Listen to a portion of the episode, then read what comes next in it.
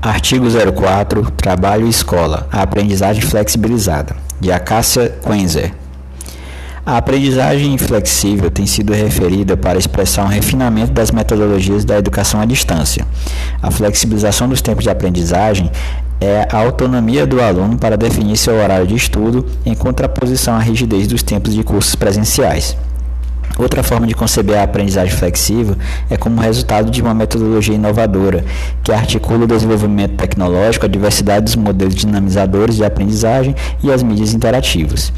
Em sua versão amplamente pedagógica, a aprendizagem flexível se materializa nas comunidades de aprendizagem em rede formadas por grupos de interesse. Nesse sentido, a aprendizagem flexível é justificada pelas mesmas razões que justificam a flexibilização curricular as críticas ao modelo único para alunos com diferentes interesses, ao conteudismo, à disciplinarização, à centralidade no professor e ao pouco ou nenhum protagonismo do aluno. O contraponto seria uma organização curricular mais flexível, a partir da valorização do aluno como sujeito crítico e não como receptor de conteúdos. Nessa perspectiva, a Fundação Unibanco aponta a construção da Base Nacional Comum como oportunidade para a flexibilização curricular do ensino médio, uma vez que propõe 60% dos conteúdos comuns, os demais 40% serão definidos por cada sistema de ensino, abordando conteúdos que atendam às especificidades regionais. Assim, a flexibilidade tanto do conteúdo do currículo quanto da aprendizagem respeitaria a dimensão vivencial de cada aluno na, no processo de construção do conhecimento, a integração à prática profissional numa perspectiva reflexiva e a construção colaborativa e solidária do conhecimento.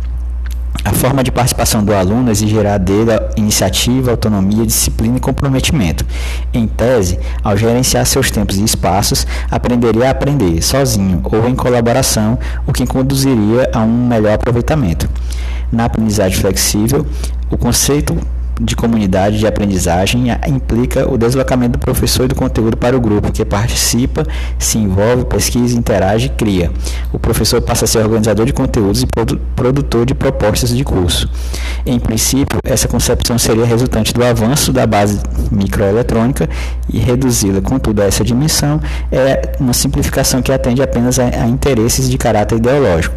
A análise a curada dessa proposta, para ser adequada, precisa buscar suas raízes nas bases materiais que a geraram, o que extrapola os limites da tecnologia, atingindo relações de produção que configuram o regime de acumulação flexível, cimentado pela ideologia pós-moderna. 2. O discurso pedagógico do regime de acumulação flexível.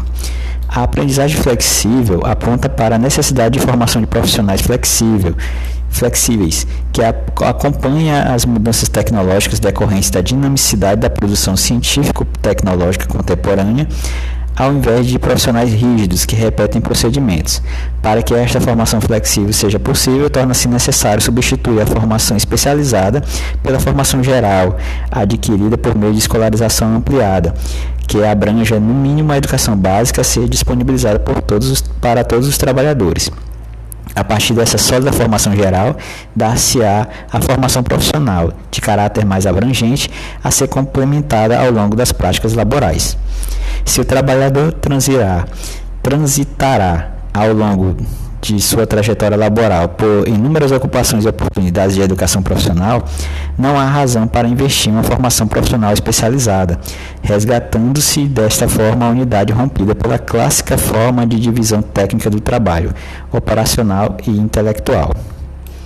Embora a expansão de oferta da educação básica continue na modalidade presencial, as políticas públicas estimulam cada vez mais a novos padrões de comportamento social e de práticas laborais de sociedade informatizada.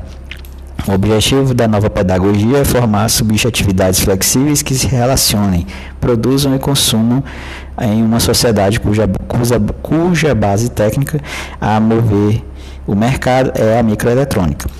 Para ampliação do ensino superior, a aprendizagem flexibilizada pelos cursos à distância atende, ao mesmo tempo, à redução dos custos e dos valores cobrados dos alunos, o que tem configurado como uma eficiência de mercantilização desse nível de ensino. A formação profissional continuada também é amplamente atendida por essa modalidade, com a oferta abundante e diversificada. Para atender às novas necessidades do mercado, o que o discurso da pedagogia de acumulação flexível não revela é que o mercado de trabalho passa a reger-se pela lógica dos arranjos flexíveis de competências diferenciadas. Quenzer, 2007. Diferentemente do que ocorria no Taylorismo Fordismo, onde as competências eram desenvolvidas com foco em ocupações previamente definidas e relativamente estáveis, a integração produtiva se articulam ao longo das cadeias produtivas. São combinações que ora incluem, ora excluem trabalhadores com diferentes qualificações. Se há combinação entre trabalhos desiguais e diferenciados ao longo das cadeias produtivas, há também demandas diferenciadas e desiguais de qualificação dos trabalhadores, o que pode ser rapidamente atendido pelas estratégias de aprendizagem flexível e permitem que as contratações sejam definidas a partir de um perfil de trabalhador que aponte de, educação geral e capacidade para aprender novos processos e não a partir de sua qualificação. Daí o caráter flexível da força de trabalho, importa menos a qualificação prévia do que a adaptabilidade. Para aprender e para submeter-se ao novo, o que su supõe subjetividades disciplinadas que lidem adequadamente com a dinamicidade, com a estabilidade e a fluidez. Esta forma de consumo de força de trabalho ao longo das cadeias produtivas aprofunda a distribuição desigual de conhecimento, onde, para alguns, dependendo de onde e por quanto tempo estejam integrados nas cadeias produtivas, se reserva o direito de exercer o trabalho intelectual integrado às atividades práticas, a partir de extensa e qualificada trajetória de escolarização. O mesmo não ocorre com a maioria dos trabalhadores, que são precariamente qualificados por processos rápidos de treinamento com apoio das novas tecnologias e com princípios da aprendizagem flexível. A aprendizagem flexível como metodologia é uma das formas de atender à finalidade da formação desses profissionais, cuja força de trabalho poderá ser consumida de forma mais ou menos predatória ao longo das cadeias produtivas, segundo as necessidades da produção puxada pela demanda.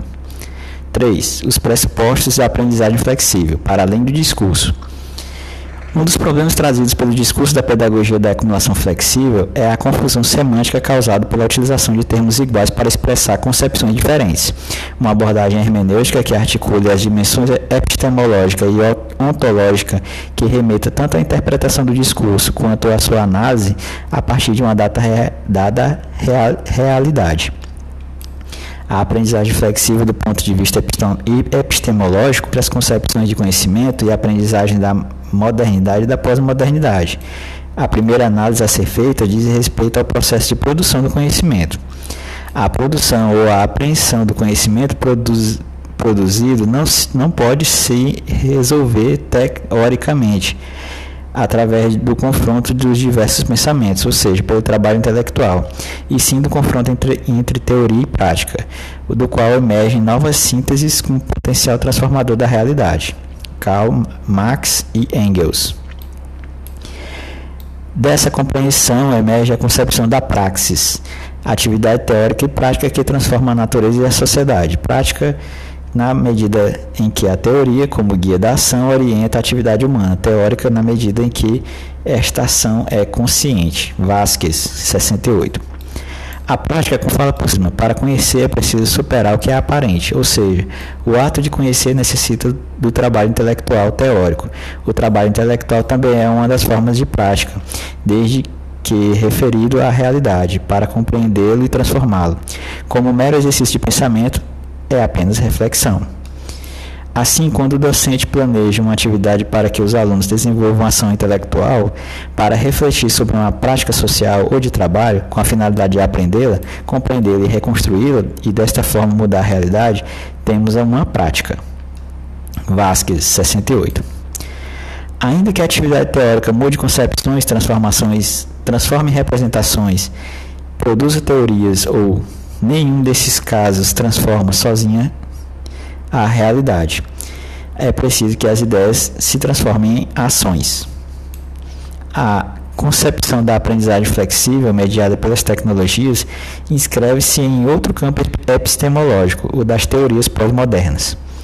Nos processos amplamente pedagógicos, a aprendizagem flexível, ao criticar o academicismo, acaba por reduzir a necessidade do domínio da teoria, uma vez que concebe o conhecimento como resultante do, dos discursos que ocorrem nas redes, fóruns ou chats, essa mesma simplificação ocorre, de modo geral, nos cursos à distância, em que se propõe um único percurso. São apresentadas leituras selecionadas pelo conteudista, atendendo-se à reprodução de conhecimentos já construídos, como o reconhecimento de fatos ou situações comuns, por operações mentais, tais como identificação, indicação, ou ao estabelecimento de relações que permitem tecer explica explicações para os fenômenos observados tem-se como resultado a superficialização do processo educativo, reduzindo-se o conhecimento a narrativas sobre atividades co cotidianas, fenômeno denominado por Moraes, em 2003, de recuo da teoria. Essa precarização de formação atinge a formação docente, o que fecha o círculo de fragilização dos processos educativos sistematizados, com acesso restrito à teoria por trabalho intelectual pouco complexo. A afirmação do conhecimento como resultante do confronto de discursos, ao não reconhecê-lo como resultante da relação entre teoria e prática, põe por terra a concepção de praxis, o que conduz a duas dimensões que caracterizam o pós-modernismo: o presentismo e o pragmatismo. A negação da praxis implica na negação da centralidade da categoria de trabalho, compreendida em sua dimensão geral, ontológica, a dimensão pragmatista da aprendizagem flexível. A prática é, toma, é e ponto de chegada do conhecimento, mas supõe a flexão, reflexão teórica sobre a prática, que leva a sínteses teóricas mais elaboradas, que por sua vez orientam práticas diferenciadas. Sem a mediação da teoria e sem a referência da materialidade, sem que se supere o senso comum ou o conhecimento tácito, resultante da negação da teoria, declarada a impossibilidade de, conhecer e, desta forma, negado o caráter científico do conhecimento produzido em decorrência de seu viés cultural e de exercício de poder, adentramos ao campo da epistemologia da prática, que teve em Schon um de seus principais propositores no início da década de 90. A nova epistemologia, que advém do conhecimento que profissionais constroem a partir da reflexão sobre suas práticas, pensando o que fazem enquanto fazem, em situações de incerteza, singularidade e conflito. Sean destaca que há situações em que há não há respostas certas ou procedimentos pra, padrão, fugindo de, das estratégias convencionais da explicação. Propõe então um ensino prático reflexivo, baseado na epistemologia da prática que abra espaço para o talento artístico, apresentando outros dois conceitos: conhecimento na ação e reflexão na ação. O, ao desenvolver o ensino prático reflexivo, Sean esclarece que é um ensino prático voltado para ajudar os estudantes a adquirirem os tipos de talento artísticos essenciais para atuarem em zonas indeterminadas da prática. As principais características do ensino reflexivo prático são o aprender fazendo, a instrução e o diálogo da, de reflexão na ação entre instrutor e estudante. A expressão talento artístico profissional para referir-se aos tipos de competência que o profissional demonstra em certas situações da prática que são únicas, incertas e conflituosas. O Chon em 2000. Para Sean, ao pensarmos criticamente na ação, podemos reestruturar as estratégias de ação. Na base dessa visão da reflexão na ação está a, uma visão construcionista da realidade. O problema que esta concepção apresenta é a redução da formação ao conhecimento tácito e à prática, ao seu caráter meramente instrumental a teoria passa a ser submetida o que é o sentido da prática e, é, e, e a ela não se opõe. Do ponto de vista do pensamento filosófico, a epistemologia da prática corresponde ao pragmatismo, que, ao reconhecer que o conhecimento está vinculado às necessidades práticas, interfere, infere que o verdadeiro se reduz ao útil. 3.2 A dimensão presentista da aprendizagem flexível. A negação da praxis enquanto possibilidade de transformação anula os projetos e as possibilidades e a historicidade, o que vale é o presente. A história é compreendida como uma forma narrativa que, segundo um roteiro previamente definido, atribui um efeito de verdade aos fatos e, dando é, e dados históricos, revertindo-os de sua racionalidade que não existe na realidade. Em consequência, também não existe um universalismo em nenhum coletivo, uma vez que essas referências são atravessadas por leituras particularistas, diversi, diversas culturalmente. A totalidade é substituída pela fragmentação. A análise aprofundada dessa teoria remete a outra tese de Debord sobre a sociedade do espetáculo, a questão do controle das massas, que, segundo o autor, se exerce pelo poder concentrado que impõe, pelas novas tecnologias de informação e comunicação, um padrão de valores que regulam todas pela. Assim é que, a, sob discurso da heterogeneidade, dos, do respeito às diferenças, esconde-se o processo de homogeneiz, homogeneização cultural. Nega-se a universalização do, no discurso, mas as formas de controle a, pro, a produzem e reproduzem no plano da materialidade, uma vez que a cultura tornou-se produto, como afirma Jameson em 2006. A partir dessa análise é possível afirmar que a aprendizagem flexível é uma nova forma de mercadoria que, para ser produzida e consumida, demanda a formação de subjetividades reflexíveis, pragmatistas, presentistas e fragmentadas. 3.3 A relação entre aluno, professor e conhecimento. A aprendizagem flexível reforça a, o protagonismo do aluno no ato de aprender. Na epistemologia prática, o pensamento debruça-se sobre as práticas não sistematizadas, derivadas da, de respostas criativas para resolver problema, os problemas do cotidiano do trabalho e das relações sociais, no esforço de compreendê-las e sistematizá-las, mas sempre a partir delas mesmas. Esse processo leva a aprendizagens no próprio processo, ou aprender a aprender.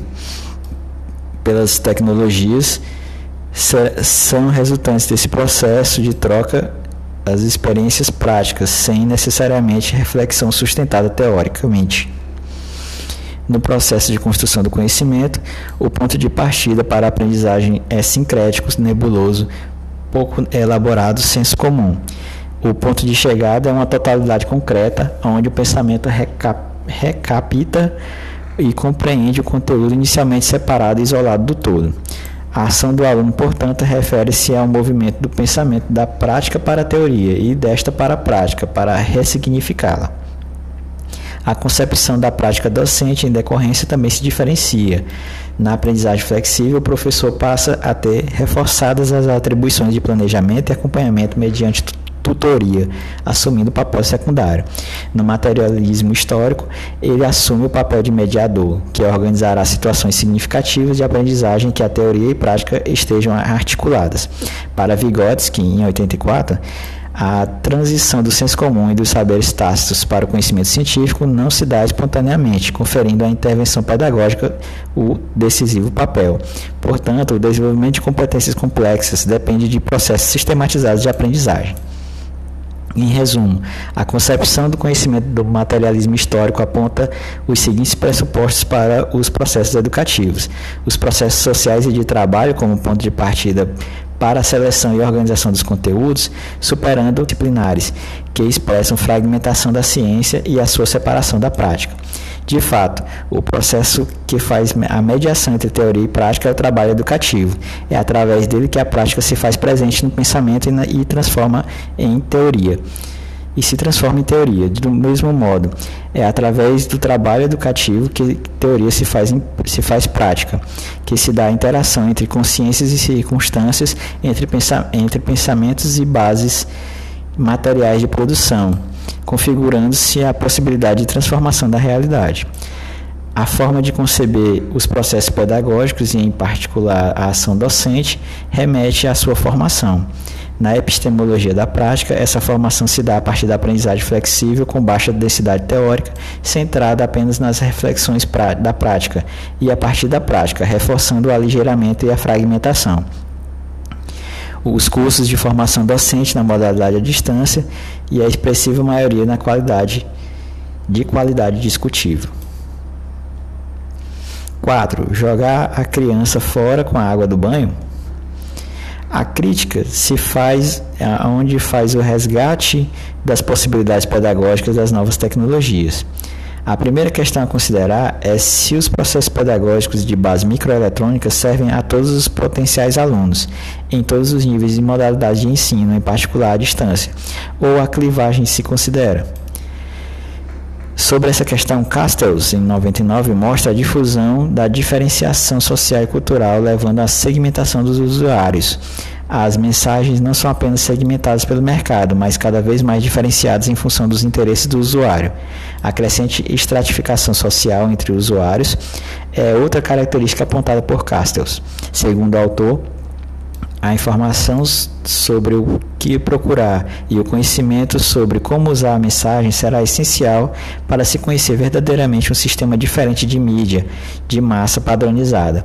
Assim, o mundo da multimídia será habitado por duas populações essencialmente distintas: a interagente e a receptora da interação, ou seja, aqueles capazes de selecionar seus circuitos multi direcionais de comunicação e os que recebem um número restrito de opções pré-empacotadas. Portanto, aprendizagens diferenciadas em processos pedagógicos mediante, mediados pelas tecnologias, o que remete aos conhecimentos e experiências prévios, condições essenciais para a construção de significados a partir de conhecimentos novos. Aprendizagem contida os conhecimentos prévios dos alunos e por em seguida apresentar os conhecimentos novos. Em resumo, há que organizar atividades em que se parta do conhecimento para, do conhecido para o novo, da parte para a totalidade, do simples para o complexo, pela ação teórico-prática do aluno nas situações de aprendizagem planejadas pelo professor. Nas atividades presenciais, o professor terá condições de identificar os conhecimentos prévios dos alunos e organizar e reorganizar atividades que viabilizem a aprendizagem, de modo a enfrentar diferenças de acesso ao conhecimento e as experiências significativas derivadas de condições materiais de existências desiguais e, a partir da identificação das desigualdades, ter como horizonte a universalização do acesso à educação como direito fundamental. Na aprendizagem flexível, o percurso metodológico é padronizado. As diferenças até podem ser objeto de tratamento pelo tutor, mas há limites a essa intervenção. Não haver critérios bem estabelecidos de avaliação, certificação, pode se dar a partir de que cada aluno, no exercício de sua individualidade, pode alcançar. Por outro lado, sendo bem definidos os critérios de avaliação, pode haver números significativos de alunos que não alcancem os objetivos propostos e não sejam certificados, o que interessa aos cursos cuja finalidade, o que não interessa aos cursos cuja finalidade é mercantil. Outra característica apontada por Castells é a integração de todos os tipos de mensagem em um padrão cognitivo comum. Programas educativos parecem videogames. Noticiários são construídos como espetáculos audiovisuais, julgando os julgamentos parecem novelas. Em decorrência, o usuário precisará ter um amplo domínio de, sobre as diferentes formas de linguagem para exercer a diferenciação crítica sobre seus usos e finalidades não explicitadas, assim como autonomia para trabalhar intelectualmente e eticamente, o que não é a realidade do, de expressivo número de estudantes. Outra dimensão a considerar, apontada desde os anos 90, é o risco da banalização do esforço, da passividade cognitiva, da perda de características dos estudantes de todos os níveis e modalidades educativas. Aprender depressa e sem esforço é o desejo permanente manifesto. Ainda há que considerar que a relação com o conhecimento mediada pelas novas tecnologias se dá de outras formas, em particular em face da fragmentação caleidoscópica propiciada pelos avanços tecnológicos, amplamente disponibilizados em equipamentos de totalidade de reflexão e de crítica em nome do espetáculo. Finalmente, Castro aponta que o que denomina de característica mais importante da multimídia, a captação da maioria culturais em toda sua diversidade, equivalendo ao fim da separação entre mídia audiovisual e mídia impressa, cultura popular e cultura erudita. entretenimento e informação, educação e persuasão. No contexto dessas críticas, há positividades nos usos de novas tecnologias. A primeira observação a fazer é que se há de produções pela base micro, um processo esse processo é irreversível e, e, a, e atende ao aprofundamento constante, uma vez que são a alma do regimento da acumulação flexível. Há que buscar, portanto, possibilidades trazidas pelas contradições estruturantes de modo de produção capitalista. Inicialmente, há pelo menos duas possibilidades de uso de novas tecnologias nos processos especificamente pedagógicos, nas atividades presenciais e nas atividades à distância. Não se abra mão da função mediadora do professor na organização das atividades significativas que estimulam o aluno a relacionar-se com o conhecimento. Nas duas possibilidades, o uso das tecnologias pode estimular o desenvolvimento e a capacidade de análise crítica e da autonomia intelectual e ética a partir do estudo de situações reais fundamentadas em sólida teoria, desde que o professor esteja formado para tal, o que implica em domínio epistemológico, teórico e metodológico em sua área de docência, complementada pelo letramento digital. Essas competências não se desenvolvem para a maioria dos docentes. Com a formação adequada, o professor será capaz de superar o uso de novas tecnologias com suporte e definidas não só como material didático, tendo em vista a construção de atividades que viabilizem a aprendizagem, mas como uma forma de relacionar-se com o conhecimento, individualmente e de forma colaborativa, compartilhando aprendizagens. Analisando criticamente as relações sociais e produtivas para a construção, para construir suas próprias concepções, valores e formas de conduta, contrapondo-se à homogeneização cultural, tendo em vista a compreensão e a intervenção em uma sociedade que precisa ser transformada. Na educação à distância, cumpre destacar que ainda predomina a reprodução do pior das aulas presenciais, videoaulas intermináveis, leitura e interpretação de textos com apoio do tutor. As atividades propostas, de modo geral, não ultrapassam níveis básicos de taxonomia de competências cognitivas, responsáveis pela reprodução de conhecimentos já construídos para conhecimentos de fatos ou representações de problemas comuns. E neste caso, não basta a formação na área específica acrescida de formação tecnológica. Ela deverá ser respaldada por formação epistemológica e pedagógica que permita compreender como o aluno se relaciona com o conhecimento, pela mediação de novas tecnologias, para que possa construir percursos formativos compostos por atividades integradas que levem ao conhecimento e à participação social, pelo desenvolvimento de competências cognitivas complexas complexas a partir do acesso à teoria. Há, portanto, um longo caminho a percorrer para que processos educativos presenciais e à distância possam ser desenvolvidos por docentes qualificados e comprometidos com a emancipação humana a começar pela formação dos professores, pela democratização do acesso aos meios e pelo